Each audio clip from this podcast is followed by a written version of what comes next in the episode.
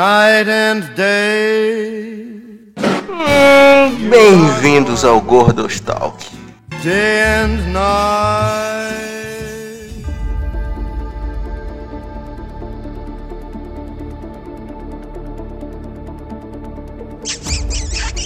Um beijo pra audiência.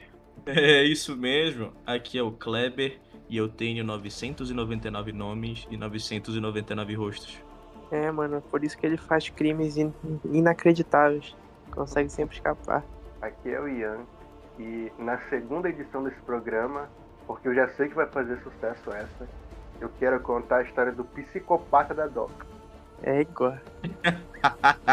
Essa vai ser boa. Eu acho mais legal contar a história do insano do Boulevard, mano. Essa é doida.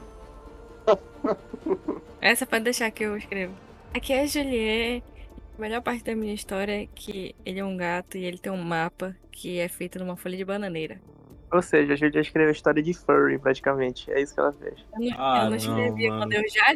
O chat GPT escreveu pra O mim. Jade pessoal. GPT, a Jade GPT mandou. Escreveu pra mim. Bom, aqui é o Léo e todas as histórias aqui são baseadas em fatos reais. Concordo, mano. Eu o que eu tô falando. O Ian veio falar assim, ah, o fanfic. Eu não escrevi fanfic, mano. Eu escrevi uma biografia, praticamente. E aqui é o Mate e esse programa só existe por causa de mim. Cara, o pior que é verdade. É verdade, por causa de ti e do. do Sr. Megatron aí, cara. Não, mas tem que, eu tenho que falar uma, uma parada. Quem te chamou de Gengis Khan do Marizal a primeira vez fui eu. Isso que começou tudo. Pessoal, vocês não devem ter entendido absolutamente nada do que tá acontecendo aqui. Nada, nada. Vou tentar explicar. Hoje a gente se reuniu aqui, nosso grupo de especialistas em falar coisas erradas com convicção, pra gente falar sobre a lenda de Biel, de Kleber. Não, eu não conheço nenhum desse nome. Eu só conheço Biel Khan, o dominador de mundos. Isso é uma piada muito específica e muito interna, em que a gente vai tentar compartilhar com vocês e passar a sensação da graça que a gente vê nisso. A gente, no caso, o Matheus. Ah, não, todo mundo vê graça nisso. Todo, Todo mundo, vê só graça. tu que não. Só tu que não. Basicamente, há uma lenda sobre Biel Khan, um grande conquistador da cidade de Belém do Pará. Ele tem 999 nomes, 999 rostos, diversas histórias, diversas alcunhas. Ele é um ser assim Kang, mano, Quase- é Kang, cara. Isso, é quase o Kang. A gente vai tentar fazer vocês entenderem isso aí com as histórias. Exato. Basicamente, cada um aqui tem uma história que representa relatos sobre a- a- as lendas de Bielkan e seus nomes. E cada um aqui criou e eu vou estar de juiz avaliando e dizendo o que, que é verdadeiro e o que, que não é. Exato. Ou seja, eles vão ignorar completamente o que eu falar e vão considerar verdadeiro Também. que foi engraçado. Mate, redes sociais? Se é a sua primeira vez ouvindo esse digníssimo podcast no Spotify, não esqueça de seguir a gente e ativar as notificações para ser avisado toda vez que um podcast novo sair. E se você ainda não segue a gente nas redes sociais, estão todas sempre linkadas na descrição, então segue a gente lá. Agora, a gente pode ir para a lenda de Bielkan.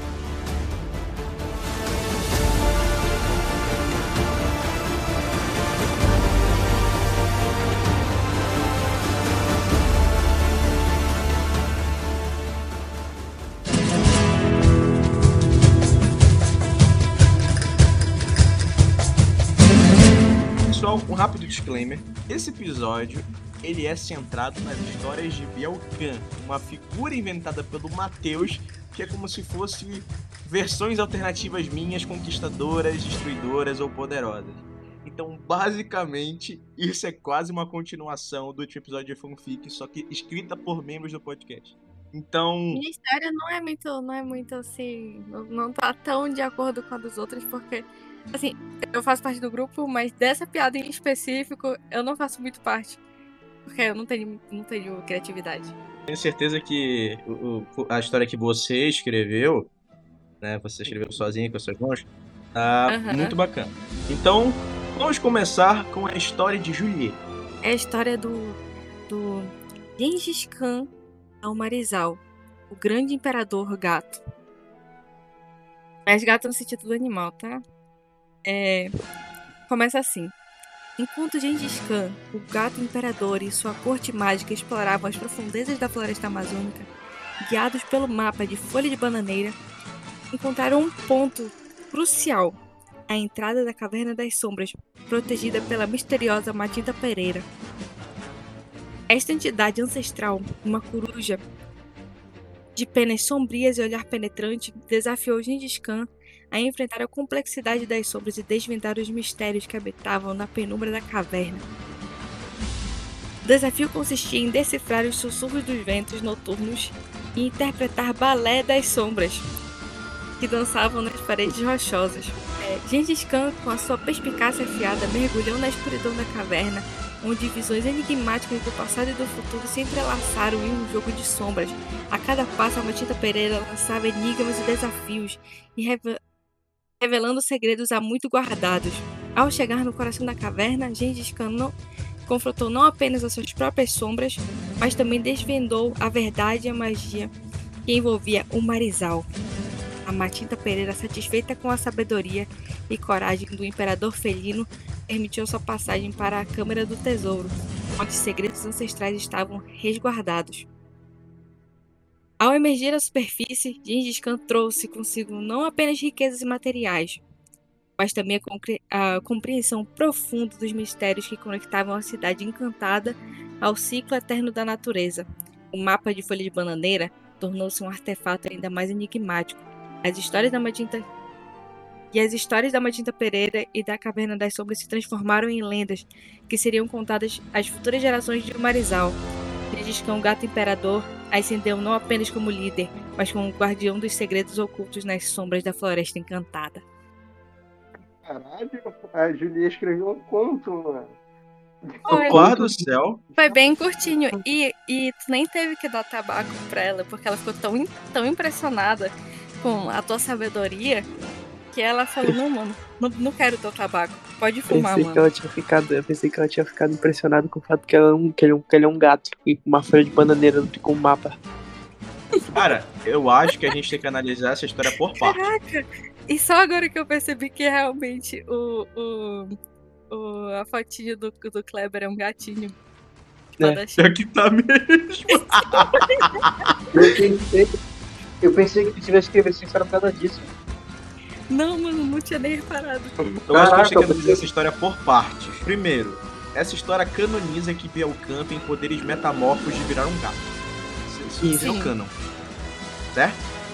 Certo. Segundo, eu achava que essa história ela ia ser uma história de conflito, de conflito físico. Mas ela foi uma história introspectiva. Sim, mano.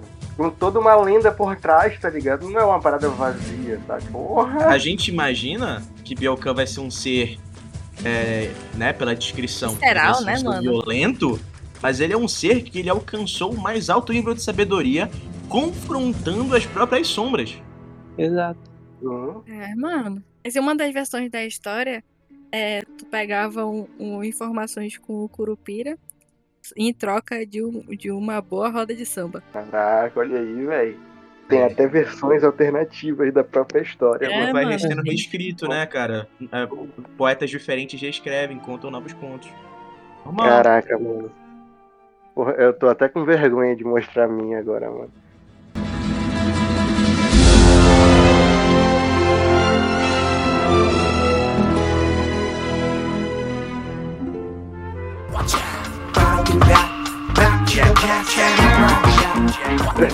Depois dessa não tem nem que falar, né, bicho?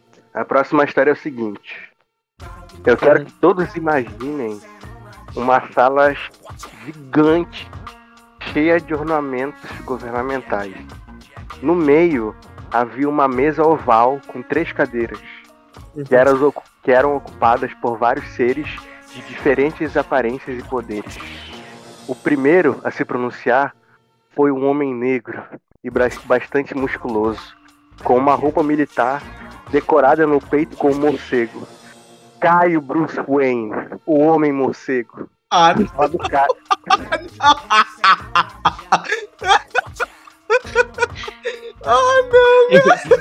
O engraçado é que o nome do cara não é Caio Wayne, é Caio, o nome do meio Bruce Wayne.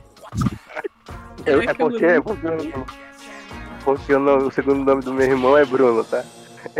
Como líder da Liga da Justiça, irei me pronunciar primeiro. Há cerca de um dia atrás, nós identificamos que a cobra devoradora de mundos está se aproximando do planeta Terra. E daqui a 24 horas, ela irá firmar as suas presas na cidade de Belém do Pará. A Juliet fala: Ora, pois, o quê? A cobra devoradora de mundos? Não acredito que ela realmente existe. Eu achava que era somente um mito. Oink! Fala com sotaque português de Portugal, Juliet. Uma mulher de cabelo colorido que de vez em quando virava porco. Vai tomar no cu, cara. A Capitã Portugal, mano, com poderes de virar porco. Vira porco, vira porco. Não era, não era pra virar um cabrito? Não, vira porco. Não, vira cabrito, pô. Não é cabritinho quem é, quem é brasileiro? Em Portugal? Não, não. Um alienígena verde com a cabeça gigantesca bate na mesa com desespero. Ele usava as roupas que lembravam um policial. Afinal, o nome dele era Mate, o chefe da polícia sideral. o Ma- Aí o cara com aquele policial ali. o Mate. Ah. Hum, Nós temos que acabar com a serpente antes que ela sequer chegue na Terra. Mandem vários mísseis espaciais. O Caio, ele olha e ele fala: A serpente não se danificaria com esses mísseis, Mate. Na verdade, eu tenho um plano. O planeta Terra somente irá ser salvo desse jeito. O homem morcego clica em um controle remoto e aparece uma imagem na tela. Um humano branco, de corpo roliço. Ele possuía um cabelo longo e usava suas vestes tradicionais japonesas, apesar de ser paraense. em sua cintura havia uma katana pendurada em seu kimono branco. Aquele é Igor, mais conhecido como espadachim da estação. Ele é um samurai paraense que desafia quem entrar no seu caminho. Sua habilidade é de empunhar a espada de mil gerações, que nivela o seu poder de corte baseado no nível de poder do inimigo. É uma habilidade. É uma habilidade inútil, inútil para adversários fracos. Porém, É uma em adversários tão fortes. em adversários tão fortes quanto a serpente destruidora de mundos, pode ser eficaz. Ora, pois, vejo que realmente é o último jeito. Vamos concordar que ele irá derrotá-la para que essa história não fique muito longa. então, os três membros da Liga da Justiça concordaram que sua única salvação era o espadachim da estação. Caio entrou em contato com o espadachim e informou que o seu novo adversário seria a serpente. E Igor aceitou o desafio, confiando em sua lâmina. 24 horas se passaram e o espadachim estava com sua mão em sua espada, preparado para destruir aquela serpente. O corpo dela bloqueava qualquer luz vinda para Belém. Todos viam sua face enraivecida. Igor sacava sua espada e parte em direção à cabeça da cobra. E com um ataque, corta a serpente no meio, salvando toda Belém do Pará e salvando todo o planeta Terra. Fim. Caramba, Eu sabia tô dessa, mano. surpreso, mano. Porra, velho, eu ia colocar cada um como uma coisa, mano. Só que, eu, só que me deu muita preguiça de, de, de, de continuar. E também eu, eu acho que iria ficar muito longa, né? Eu ia colocar o, o outro Caio como se fosse um homem que ele é só negro, ele é só opaco. Porque ele é o Blackman. Eu ia colocar o Léo. não, não sei que eu ia colocar o Léo, mano. Não sei. Mas eu só coloquei esses três aí. O, o Mate. E a Juliet. E o Caio. Acho que o André tinha que ter uma habilidade e é ele tem uma lista de X itens e esses itens, de acordo com o que tem na lista, mudam a realidade, tá ligado? É tipo o poder do Kaito.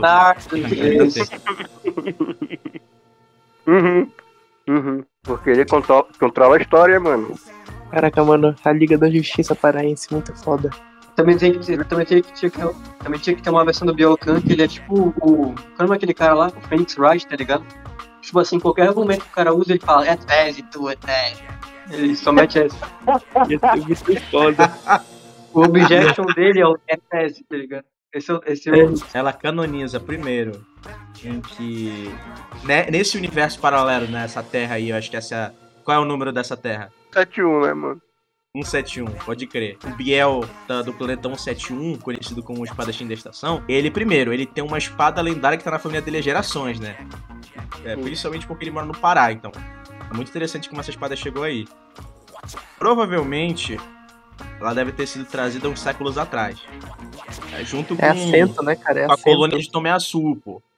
Aí, aí, aí, tipo assim, Caraca, bicho, eu ainda tô impressionado com o Caio e o Bruce Wayne. Mano. Isso foi o mais poder. Viu aí? Viu aí, mano? E a gente sabe que isso é uma história de super-herói verídica, porque, primeiro, ele cortou a cabeça.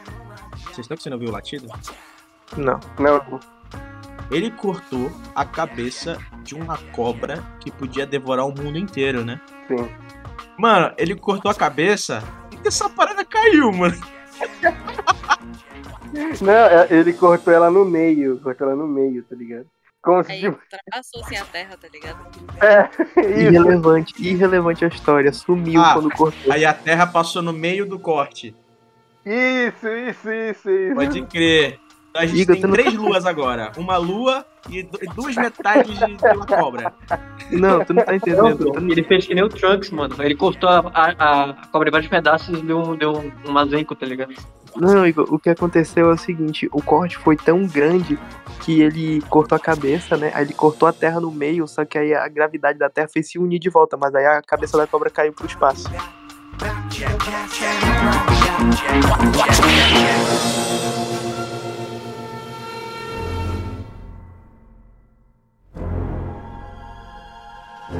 Muitos falam que o Biel foi alguém muito mal, mas na verdade ele foi o verdadeiro herói que salvou o próprio reino de extinção. Gabriel, vulgo Biel, nasceu no ano de 906, sempre teve o desejo de proteger os outros, e para realizar esse sonho, Biel, aos 9 anos, se juntou ao exército medieval do reino de onde nasceu. Ele treinou arduamente durante no- durante nove anos no exército para que se tornasse forte o suficiente e que pudesse proteger a todos que ele viviam. Porém, Gabriel era fraco, não conseguia machucar sequer uma mosca.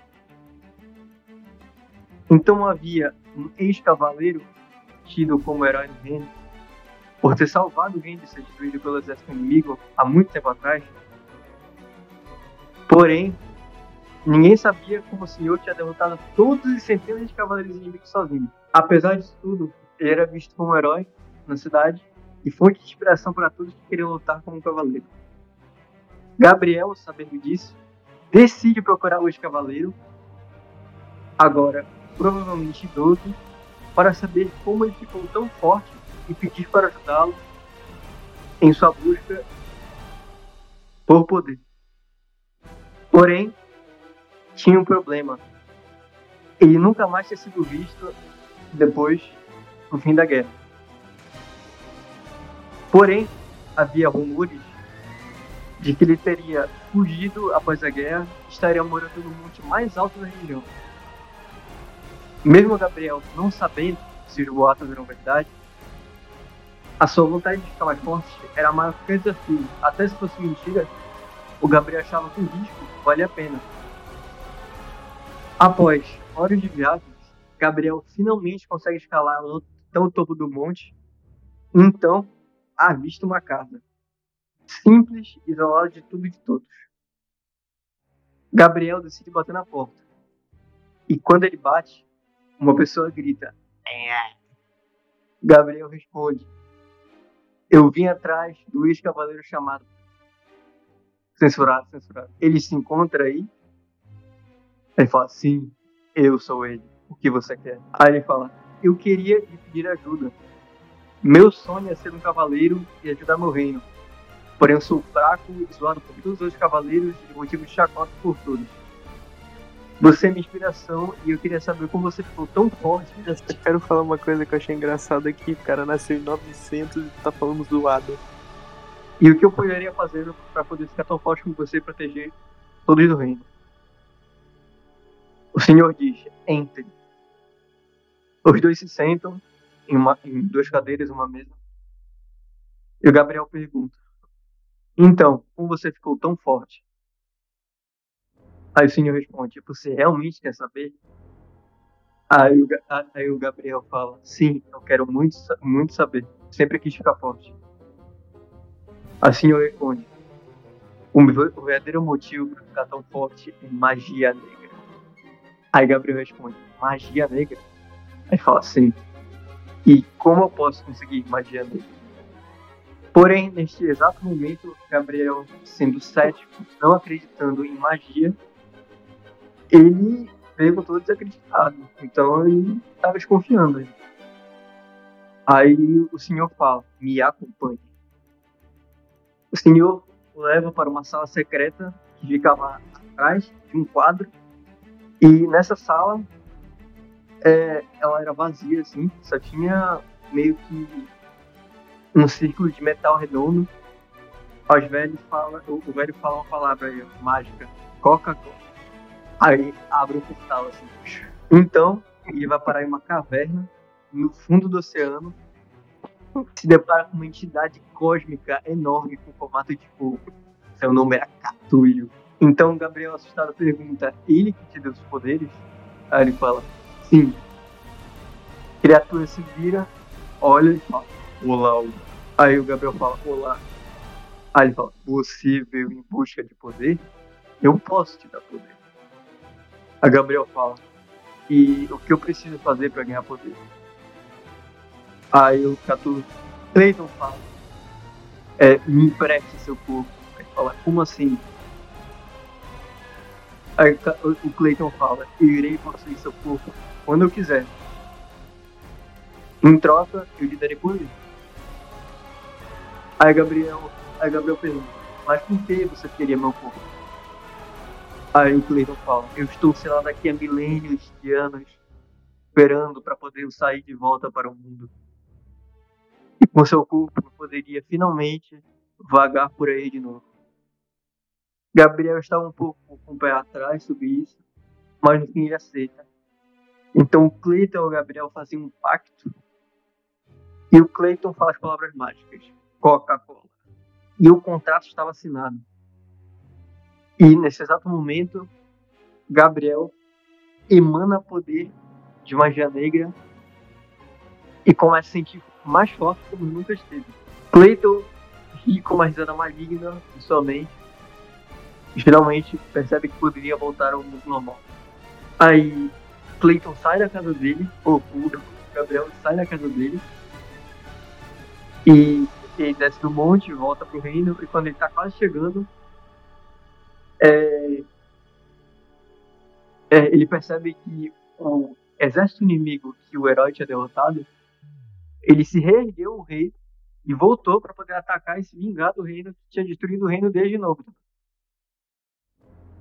Aí o exército do reino dele tava tomando um pau, sendo humilhado. Aí ele pensa, vou ajudar. Né? Aí ele fala as palavras mágicas, Coca-Cola, e invoca o poder de Cthulhu, né? Cthulhu. Clayton. E ele dizima todos os soldados inimigos, centenas de soldados inimigos, com um só golpe. E todos veem ele como herói a partir daquele momento. Porque ele derrotou, derrotou todos os, os cavaleiros inimigos. Né? mano. Mas ele tá usando de poderes, poderes escuros aí pra poder derrotar todo mundo, mano. Aí todo mundo, todo mundo viu ele derrotar todos os todos os inimigos. Só que é, após aquele dia, toda a festa pela vitória, foi dormir. E foi nesse momento que o Clayton invade o corpo dele, quando estava dormindo, para poder libertar o selo dele e ele fase. Aí ele consegue todos os itens mágicos necessários para poder quebrar o selo, volta no portal, volta para onde ele quebra o selo e ele finalmente estava de volta. E muito tempo atrás, ele tinha sido derrotado é, por um feiticeiro muito forte que tinha morrido há muito tempo atrás e, e não existia mais. né? Ninguém mais sabia como derrotar o Cthulhu. O Gabriel pensando, olha a merda que eu fiz, que ele tinha libertado, libertado o maior demônio da, da, da, de moda, a mais poderosa de tudo. Aí o Clayton tava vindo em direção ao reino, né? Destruir, né? Só, só um parênteses, mano. O cara, ele faz. O cara, ele condena todo mundo à, à morte e ele pensa: olha a merda que eu fiz. É muito forte, né, mano? Muito forte, né, mano? O cara, Aí, porra, o- Aí, mano, quando ele- o cara foi direto ao ponto, né? Olha a merda que eu fiz. que ele tinha condenado tudo, tudo, tudo e todos que estavam ali. Só que ele pensa, eu tenho os poderes do Clayton, eu posso controlar a morte. Aí ele chega na, na cova do feiticeiro, entendeu? Aí ele revive o feiticeiro, entendeu? Com os poderes aí. E o feiticeiro tava de volta. Aí o. Aí vai, vai ter a batalha final agora, né? Clayton versus feiticeiro, mano. Só que a verdadeira fonte dos poderes do feiticeiro não era, não era nenhum tipo de magia, mano. Era Deus, entendeu? Aí nesse exato momento, o feiticeiro começa a rezar, entendeu? Aí do nada se abre um portal e aparece Jesus, mano. Aí você sabe, né, mano? Isso não deve ninguém Pega, mano, essa história tá muito foda. O cara. Aí tu sabe, né, mano? Um Deus ninguém pode, né, mano? Aí Jesus Sim. aparece e aniquila Cleiton do Catúlio, entendeu? E Jesus salva todo mundo. Aí tu sabe, né, mano? A moral da história é o seguinte: Jesus humilha Satanás. Essa é a moral. o ser humano tenta ser o herói, mano, mas o único herói daqui da humanidade é Jesus. É, que é muito foda. A primeira história era um conto, a segunda história era um quadrinho, né? Uma história em quadrinho. Uhum. E a terceira história é um panfleto pra Igreja Universal, mano. vou jurar que você vai falar que é uma fanfic, mano. E essa daí fanfic. Eu achei muito foda assim, mano. Essa história, ela teve Nossa, reviravoltas e reviravoltas, mano. Mano, é- Mas no fim a gente só sabe de uma coisa. Deus pode tudo. Pode É. tudo. Eu só achei interessante que essa história não deu nenhum nome pra Biel. No final, e o- no final, quem foi o herói da história foi Jesus Cristo. Vocês dão nome pra ele. Quem é o nome dele? Ele é realmente um herói ou ele é, na verdade, um vilão? Porque, por exemplo, se ele não tivesse feito um pacto com, com, com o Clayton, não teria salvado o pessoal e todo mundo teria morrido no reino. Porque o, o, o exército dos caras era mais, mais forte que ele. Né? Só que ao mesmo tempo ele quase condenou a cidade. né? Então, assim, ele é o herói é o? Esse é o pior Bielkan que existe, mano. Ele é somente um burro. Pega, mano, esse, esse, esse à frente ao seu tempo, mano. É porque ela deu um novo nome, Biel sem nome. É, mano, é o Nameless. Isso aí é o Nameless.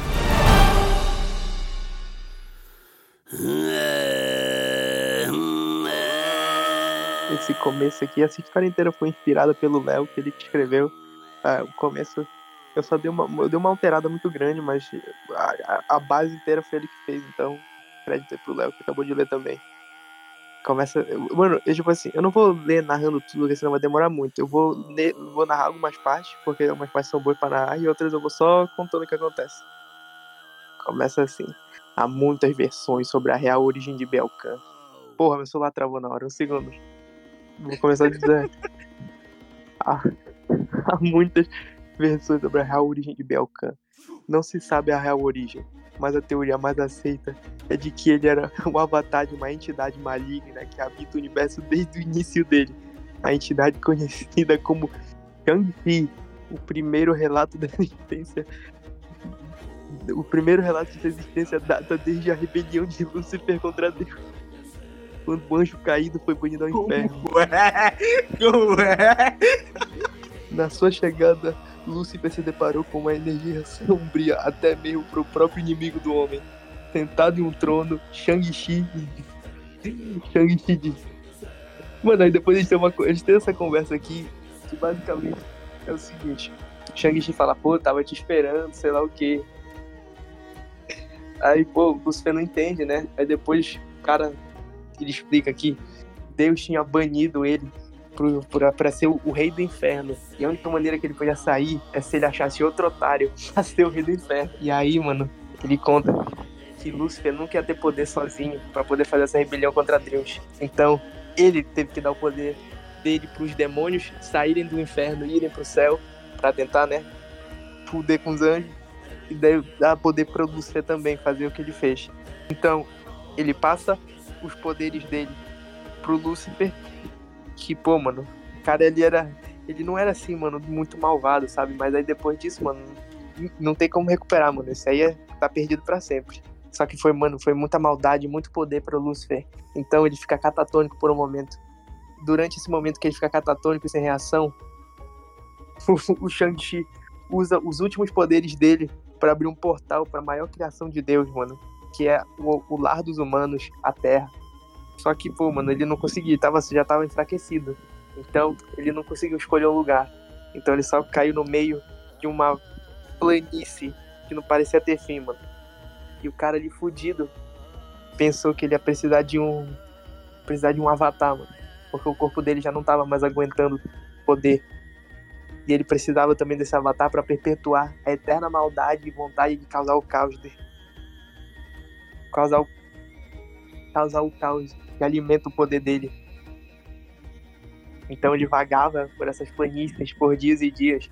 Só que, pô, mano, o povo dessa região era um povo nomade, um povo nômade, né? Então era bem difícil ele conseguir encontrar uma vila ou uma cidade em si. Não era algo que existia. Mas é que um dia, mano, por sorte, ele acaba encontrando um povo nômade que parecia que ia ficar numa região um pouco perto de um, de um lagozinho. Então, mano, ele, ele toma oportunidade. Ele chega perto do. Ele chega na, na tribuzinha, né? No, no acampamento deles. Pô, reação normal, os homens da tribo apontam lanças para Shang-Chi.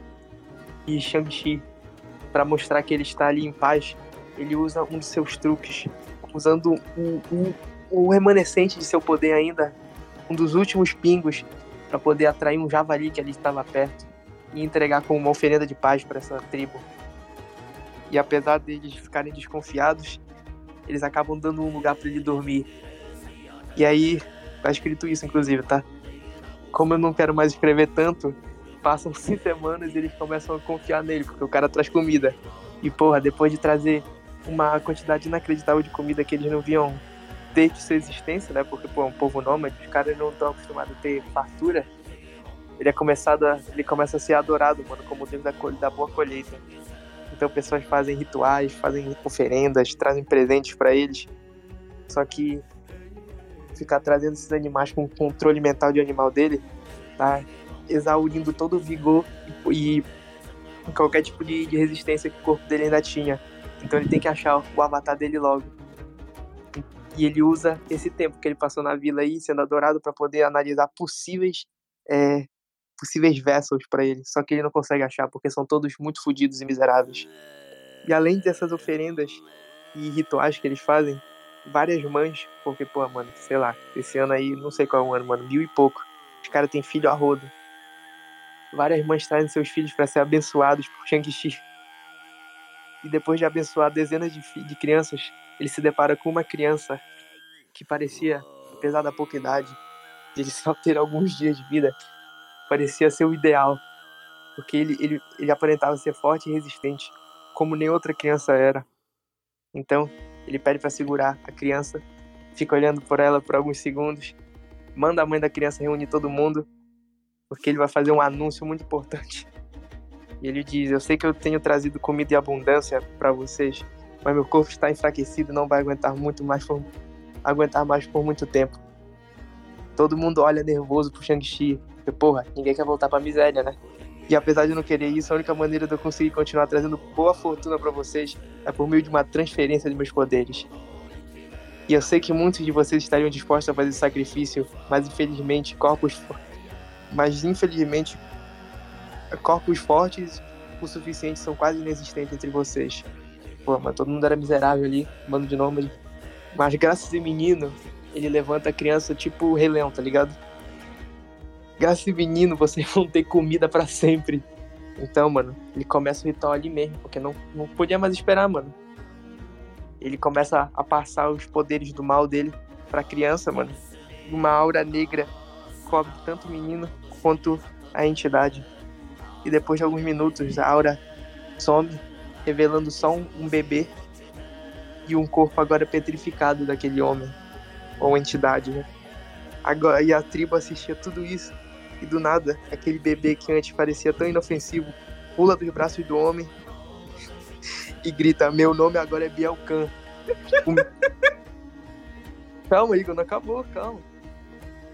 O menino, apesar de ter semana, já falava e escrevia. Os anos passam porque essa história já tá muito grande e ele, tá, ele é treinado na arte militar e vira um general com 14 anos de idade. Também já era bombado e super inteligente. O espírito conquistador de Belkan leva ele a unificar os povos nômades formando a Mongólia.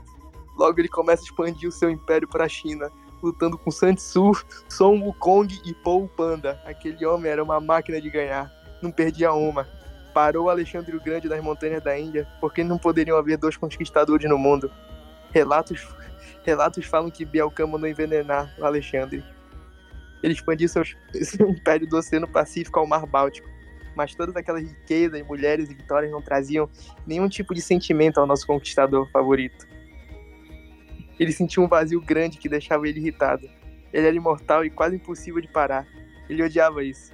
Ele queria sentir que nem todos, mesmo as partes ruins. Como não tem tempo para desenvolver melhor, ele foi com raiva da humanidade e decide usar a raiva contra todos. O espírito dormente de Shang-Chi no Biel estava pulsando, então ele foge à sua morte e começa a agir na destruição da humanidade. Milhares de eventos catastróficos tiveram a mão de Bielkan neles, como? A lista começa. A peste bubônica, Primeira e Segunda Guerra Mundial, Napoleão chegar ao poder, Karl Marx pagar de escritor, Massacre no Congo, 11 de setembro, Flamengo ganhar a Libertadores, Kim Kardashian largar Kanye West, David Jones esquecer que era o Krauser e não o Wesker, Haluca ser um puto, Lula ganhar a eleição, fãs existirem, Renato Russo cantar, Neymar ter se machucado, o Nego do Borel ter sido traído, o Vasco ter caído e Paysandu subir pra Série B. Porra. Vai tomar no cu. Tudo isso foi Shang-Chi, mano. Foi, Fora de Shang-Chi dentro de Belcan. Ele andou por diversos países e continuava sem sentir nada. Até que em Belém do Pará, ele enfrentou um avatar tão forte quanto ele. Um homem pelo nome de Pitbull do Marizal. Ah, não, cara. Ah, não, Como- Como essa, como essa história já tá longa demais, Biel ganhou com facilidade. Mas antes de finalizar o pitch, Pitbull reconheceu que ele tinha acabado de enfrentar um grande guerreiro. Entrega pra ele uma iguaria de Belém, uma coca geladinha. Biel bebe a coca e sente algo pela primeira vez na vida. Ele vira pra câmera, arrependido de seus feitos e diz: Desculpa, gente. Ele passa por um arco de redenção foda e passa sua eternidade vendendo coca na sua loja a todos conveniência. Palmas. Palmas. É palmas. Palmas. Palmas. A- Assim, assim, mano. Não dá pra negar que o Mate fumou dois pra poder escrever essa história, né, mano? É, não foi um, mano. Foi dois. O Stephen Foram King não, dois. Caralho. o Stephen King O cara não, foi, o cara foi desde negócio de Lúcifer até tudo conveniência. Oi, tomando cu. Ô, mano, vai falar que não ficou bom. Mano, é porque assim, essa história ela tem várias, camadas. Exato, mano. Ela tem muitas camadas. Por exemplo, a entidade Shang-Chi. Poucas pessoas sabem o que significa isso. É, eu não sei, não. Basicamente, eu e meu primo, meu tio, a gente foi ver. Eu acho que o, acho que o Matheus e o Diogo não estavam aqui, né? É, a gente foi querer ver o filme do Shang-Chi, da Disney. A gente, a primeira vez que a gente foi assistir, aconteceu uma desgraça aqui em casa. Coisa muito escrota. Beleza. Aí a gente parou no meio do filme. A segunda vez que a gente tentou assistir, no exato momento do filme, aconteceu outra desgraça. Caralho. Aí a gente falou, mano, esse, esse- esse filme é amaldiçoado, mano. Esse filme, quando ele começa, é, é desgraça. Então a gente nem chamava, a gente nem falava o nome direito do filme. De tanto que a gente tinha medo. E toda vez que esse filme era citado ou ele tocava, gen- aconteceu alguma desgraça. Eu achei interessante que é, teve um prólogo pra entidade. Não foi nem pra Belcan. Tipo assim, é uma história com, com início, meio e fim, tá ligado? Ela tem, ela tem base, ela tem introdução, ela tem prólogo, ela tem um meio, ela tem até um epílogo ali, tá ligado? E eu só queria comentar que ele encontrou alguém tão poderoso quanto ele, só que ele derrotou ele facilmente, tá ligado? Essa é ironia, mano. Cara, eu jurava que é, durante essa luta o, o inimigo de Bielkan, ele ia ter um aliado, só que esse aliado não ia ajudar ele. Aí ele ia soltar em meio à luta, ninguém tá por ninguém não. Pega, mano, caraca, me deu essa ideia. O- Tipo assim, mano, a parada é, quando eu tava escrevendo isso, eu tinha muito, tava com muita ideia.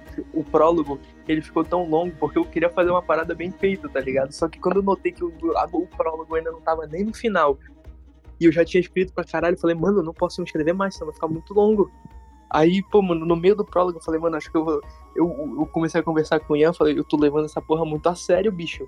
Aí eu falei, pô, vou dar uma, vou dar uma brincadeira aqui também, porque eu, quero me divertir também. Não que eu não, não tá antes, tá ligado?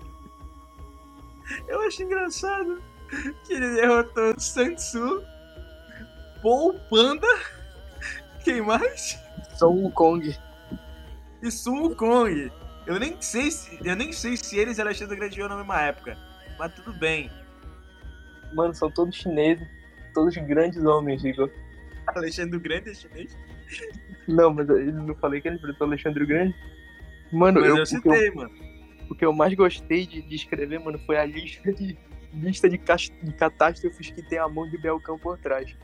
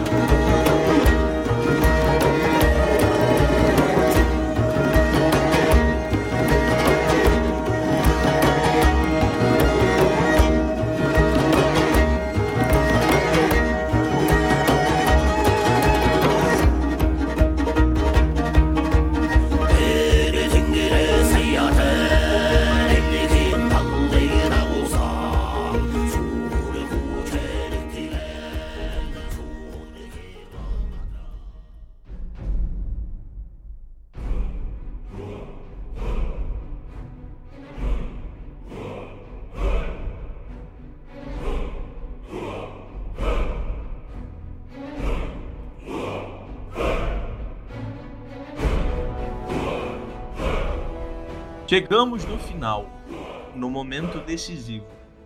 Eu vou ter que dar meu veredito sobre as histórias. Só pra ressaltar, eu não contei nenhuma história porque eu tô sendo de juiz. Mas talvez, se tiver a parte 2, eu conte o conto zero de Bielkan. Tivemos quatro, quatro gêneros literários aqui. Tivemos conto, né? Um conto ali infanto-juvenil. A gente teve uma história em quadrinhos. A gente teve um ad para uma igreja. E a gente teve um anúncio da Coca-Cola. Na verdade, foi uma parceria de uma história de fantasia com a Coca-Cola. Eles fizeram um anúncio baseado num personagem filme de fantasia. Exato. O primeiro, eu queria ranquear do melhor Bielkan pro pior Bielkan. Qualidade de Bielkan, o pior Bielkan é o quase herói, é o Nameless. Quase herói por muito, por muito longe, né, mano? É, mano. Mano, o quase herói é foda. O cara literalmente usa magia negra e é quase herói, mano. Pra mim ele é um vilão. Ele, como Bielkan, ele não é muito bom, mano. É tipo se o Neville tivesse no lugar do Harry Potter. Dá! Só que seria legal? Não sei. Em qualidade de Bielkan, ele é burro. Ele foi. Ele, mano, Bielkan, ele foi enganado por Cthulhu, mano. Cthulhu fica na piscina de Bielkan, cara. É verdade. Verdade. Poxa, Verdade. Normalmente, normalmente cultura é só um pet. Ele vem pedir um biscoitinho pro Ah, Belcão toda noite. Será que, Mano. será que na verdade ele era forte, mas ele só queria enganar o Cthulhu? Clayton, mano. Porque a verdadeira, a melhor, a maior dádiva do Belkan é manipular, entendeu? A maior a coisa que ele mais gosta de fazer no mundo além de tomar entendeu? Mas É ele foi manipular. manipulado, cara. Ele, ele é só se ele for o Bielkan das hipérboles e falácias, mano. É isso que é esse Bielkan aí. Não, ele deixou ser manipulado pra manipular. Ai, Deus das hipérboles e falácias, isso não é muito foda. É o Nameless esse aí. Mano, pra vocês terem noção, ele foi mani- manipulado por Clayton. Existe uma versão de Bielkan que é Clayton Freitas, cara. Clayton é Clayton Jr. É filho dele, mano. Como é o cara é manipulado pelo próprio filho, mano? Verdade. Agora, eu diria que em qualidade de Bielkan, eu diria que o, o Bielkan, o Imperador Gato, ele tá em terceiro. Mas não porque ele não é tão Bielkan. É só porque ele apresenta ser um Bielkan mais novo. Entende? Tem experiência. E porque ele é? Ele ainda, ele ainda é muito bonzinho. É, ele, tá, ele, tá, ele tá literalmente lutando com as próprias sombras ainda, entendeu? Ele tá no arco de Isso. autodescobrimento. Isso. Agora, em segundo e em primeiro, eles estão bem próximos. Bem próximos. Um, ele é um guerreiro em que as habilidades dele são baseadas no nível do inimigo. Basicamente, ele. Quanto mais fraco o inimigo é, ele é mais inútil. Exatamente. E ele é altruísta, né? Salvou a Terra. Ele conseguiu partir a, a serpente do, Do universo, esqueci o nome dela, serpente cósmica, em dois. Já o outro, ele é super poderoso, ele envolve ali a maldição de Shang-Chi, e ele enfrentou o seu maior oponente. Eu diria que a, a diferença é pequena, mas a diferença está em um único ponto, que é a Coca-Cola. Olha. É. é. O Bielkan, espadachim da estação, ele não pediu por Coca. É. Ele deveria ter, ter pedido o pagamento dele, né, mano? Não, mano, eu devia ter falado que ó, a cobra, quando ela é cortada, ela não jorra sangue, ela jorra coca. É verdade. Vira coca. Aí o mundo vira coca. Então, o Bielkan Shang-Chi, né? Esse é o nome dele? Uhum. Bielkan Shang-Chi, ele é mais Bielkan entre esses quatro. Porque ele literalmente parou a violência por Coca-Cola. É. Ele parou a violência dele por, por Coca-Cola. Só pra, só pra Sim. dar uma fazendo. Só pra deixar claro. Agora, qualidade da história. Eu não vou dizer nem, nem qualidade, mas que é, é uma história. Não, pra facilitar, em vez de dizer qualidade, eu vou fazer o seguinte: a história em que ela parece mais realmente um relato de uma história de Bielkan. Parece que, parece que foi tirado de, algum, de alguma tribo que cultua Bielkan. A história que mais parece que é um relato de uma lenda de Bielkan, na minha opinião, é o conto do Imperador Gato. Porque as outras, elas é, parecem relatos, todas as três, as outras três parecem relatos realmente, só que essa, ela tem um fator que é o seguinte, ela tem variações. Entendeu? Isso. É, mano. Porque os poetas, eles vão recontando as histórias com o tempo, ela tem variações. Tanto que, que é muito comum em mitologia, se tu pegar, por exemplo, Zelda, tem histórias que o, o Ganon, ele é um porco, entendeu? Isso. É, pode crer, mano. É a mesma crer. ideia. Diferente. A, a, a história é, muda conforme o seu tempo, né? Não, cara, Exatamente. assim, não, não que eu seja competitivo nem nada, mano, mas no começo da minha história eu falei que não tem certeza, mas isso é a mais aceita entre todos. Só queria dizer isso. Caraca, o cara, for, o cara forçou na história dele que é isso aí. Ah, te fuder, mano. Não, Não, mano. Que é, que é do espadachim da estação fosse na Terra 1, ia ser original. Ah, vai te Não, Não, mano. não, não, não, não. não. é, o que, ó, eu gostei dessa parte. O que eu quis dizer com isso é que a origem daquele Biocan não se sabe a origem daquele, então. Não dos Exato. outros. Ou seja, ou seja, além de eu canonizar a minha história, eu canonizei a de todos vocês, porque talvez seja a verdade de vocês. Mas é verdade, Hum, todos. Olha aí.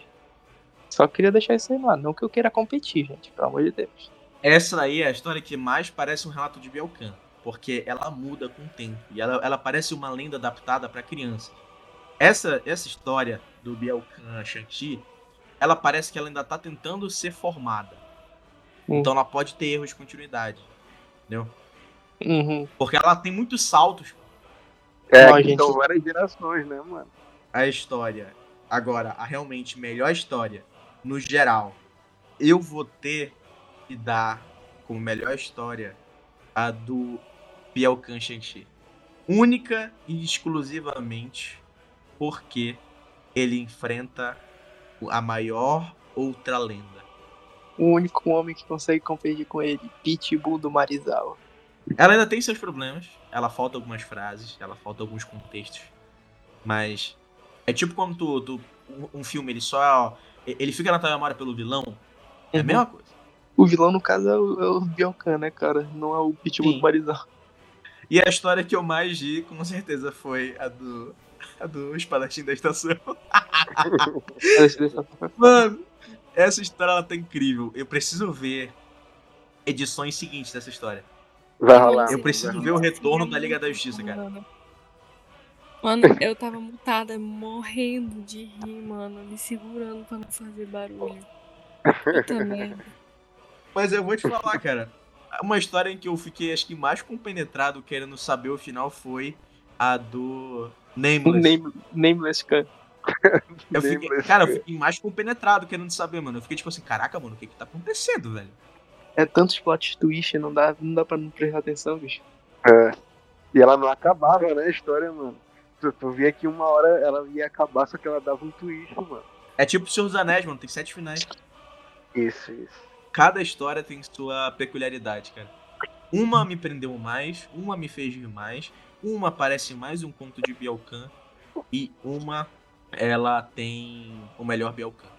Dito isso, eu queria ter feito a Matinta Pereira co- é, controlar a serpente, mano. Tá ligado? Olha É, aí, verdade. Porque, porque a serpente é do. É que fica embaixo de Belém, tá ligado? Não sei se É, vocês. Sim. Sim. Ah, sim, é verdade, mano. É verdade. E no conto zero, né, Guinho? Vai ter que ter tudo, tudo junto, né, mano? Vai ter que ser o multiverso da Marvel, entendeu? Cara, vai ser tipo Guerra Infinita, só que invertida, Bielkan e Thanos. Caralho. Aguardem o retorno de Bielkan, pois ele voltará. O homem mais perigoso de todos.